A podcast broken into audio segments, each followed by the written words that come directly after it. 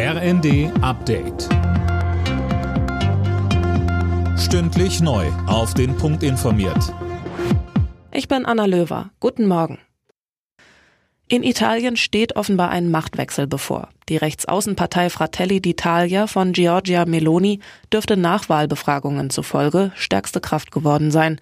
Philipp Nitzig. Offizielle Wahlergebnisse werden erst im Laufe des Tages veröffentlicht. Aber wie es aussieht, könnte Fratelli d'Italia zusammen mit ihren Bündnispartnern Lega und Forza Italia auf bis zu 47 Prozent der Stimmen kommen.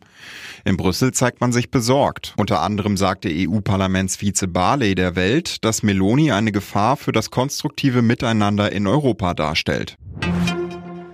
SPD-Chefin Saskia Esken rechnet noch in dieser Woche mit einem Aus für die umstrittene Gasumlage. Davon sei sie fest überzeugt, sagte sie am Abend im Bericht aus Berlin im Ersten.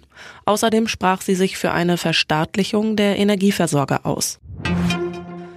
Deutschland bekommt bis Ende des Jahres eine erste Lieferung Flüssiggas aus den Vereinigten Arabischen Emiraten. Das Gas soll im Dezember am neuen LNG-Terminal in Brunsbüttel ankommen, teilte der Energiekonzern RWE während des Besuchs von Olaf Scholz in Abu Dhabi mit.